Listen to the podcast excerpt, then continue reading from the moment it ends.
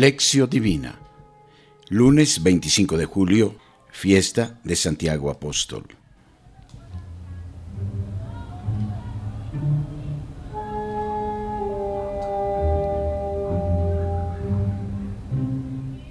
Oración inicial. Muéstrate propicio con tus hijos, Señor, y multiplica sobre ellos dones de gracia, para que encendidos de fe, esperanza y caridad, perseveren fielmente en el cumplimiento de tu ley. Por Jesucristo nuestro Señor. Amén.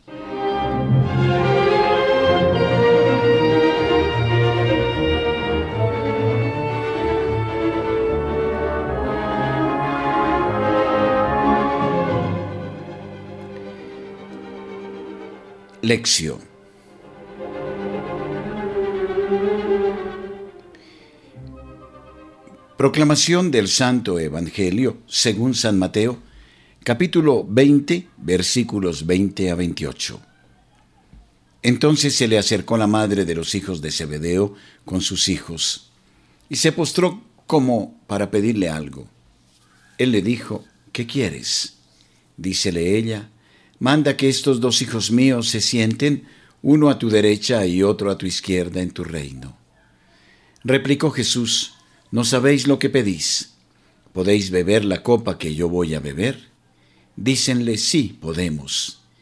Díceles, mi copa sí la beberéis, pero sentarse a mi derecha o a mi izquierda no es cosa mía el concederlo, sino que es para quienes está preparado por mi Padre. Al oír esto, los otros diez se indignaron contra los dos hermanos. Mas Jesús los llamó y dijo, Sabéis que los jefes de las naciones los dominan como señores absolutos y los grandes las oprimen con su poder. No ha de ser así entre vosotros, sino que el que quiera llegar a ser grande entre vosotros será vuestro servidor, y el que quiera ser el primero entre vosotros será vuestro esclavo. De la misma manera que el Hijo del Hombre no ha venido a ser servido, sino a servir y a dar su vida como rescate por muchos. Palabra del Señor. Gloria a ti, Señor Jesús.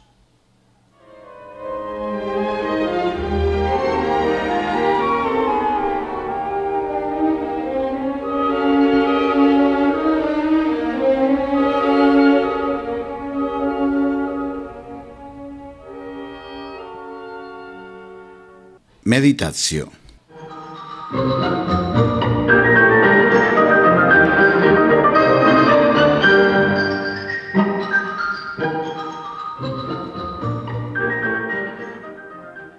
Jesús y los discípulos están en camino hacia Jerusalén.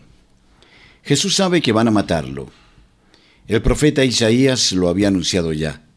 Su muerte no será fruto de un destino o de un plan ya preestablecido, sino que será consecuencia del compromiso libremente asumido de ser fiel a la misión que recibió del Padre junto a los pobres de su tierra. Jesús ya tenía dicho que el discípulo tiene que seguir al Maestro y tomar su cruz detrás de él. Pero los discípulos no entendieron bien qué estaba ocurriendo. El sufrimiento y la cruz no se combinaban con la idea que ellos tenían del Mesías.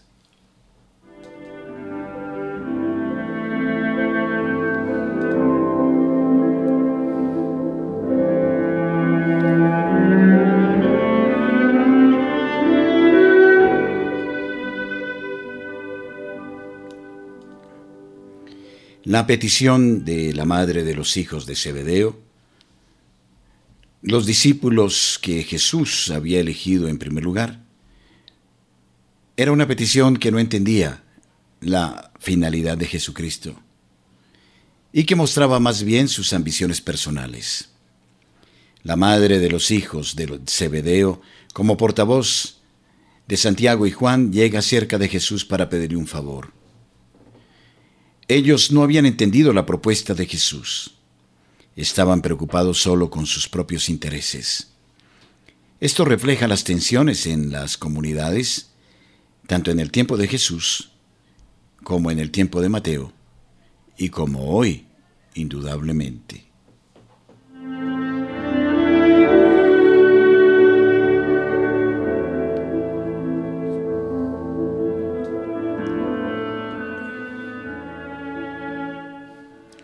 Jesús reacciona con firmeza. Responde a los hijos y no a la madre. No sabéis lo que pedís. Se trata del cáliz del sufrimiento. Es ese el cáliz que deben beber.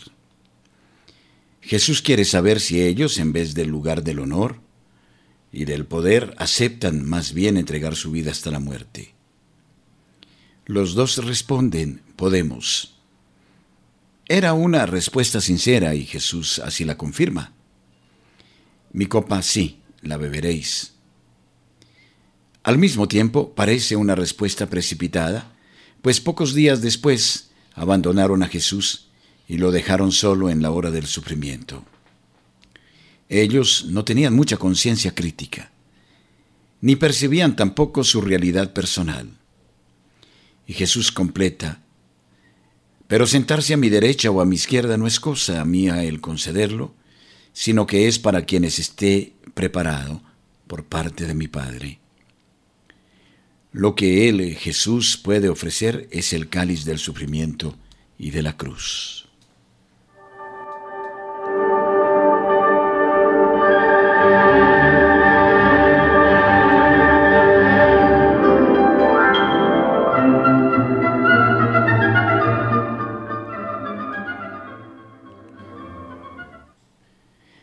La demanda que hace la madre en nombre de los dos produce enfrentamiento y discusión en el grupo. Jesús los llama y habla sobre el ejercicio del poder. Sabéis que los jefes de las naciones las dominan como señores absolutos y los grandes las oprimen con su poder. Jesús quiere una actitud de servicio por encima de cualquier otra ambición. En aquel tiempo, los que detenían el poder no tenían en cuenta a la gente. Actuaban como les parecía. El imperio romano controlaba el mundo y lo mantenía sometido por la fuerza de las armas. Y así, a través de tributos, tasas e impuestos, conseguía concentrar la riqueza de la gente en manos de unos pocos en Roma. La sociedad estaba caracterizada por el ejercicio represivo y abusivo del poder. Jesús tenía otra propuesta. Él enseña contra los privilegios y contra la rivalidad. Invierte el sistema e insiste en la actitud de servicio como remedio contra la ambición personal. La comunidad tiene que preparar una alternativa. Cuando el imperio romano quiere desintegrar, víctima de sus propias contradicciones internas, las comunidades deberían estar preparadas para ofrecer a la gente un modelo alternativo de convivencia social.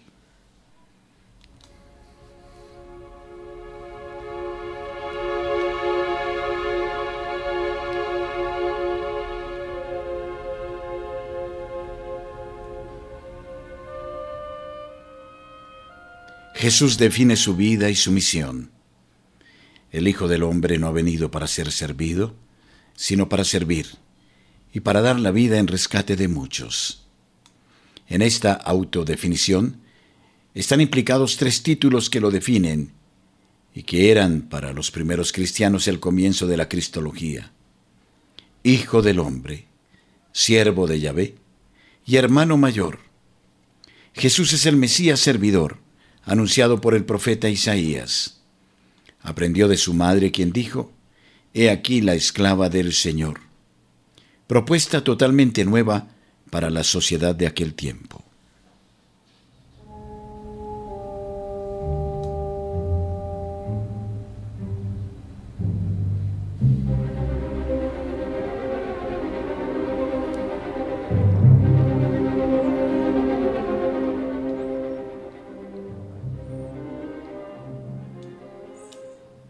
Reflexión personal.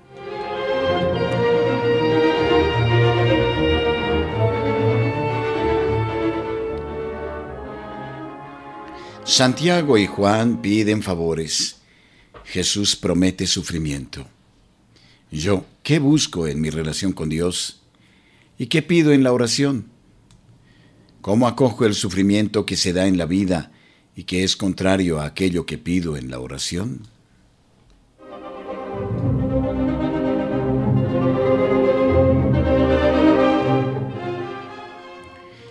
Jesús dice, no ha de ser así entre vosotros. Nuestra manera de vivir en la comunidad y en la iglesia está de acuerdo con este consejo de Jesús.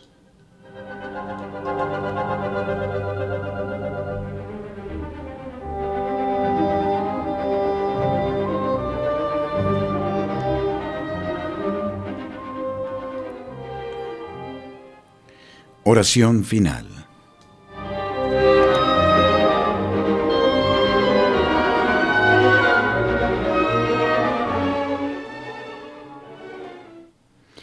Los paganos decían, grandes cosas ha hecho Yahvé en su favor.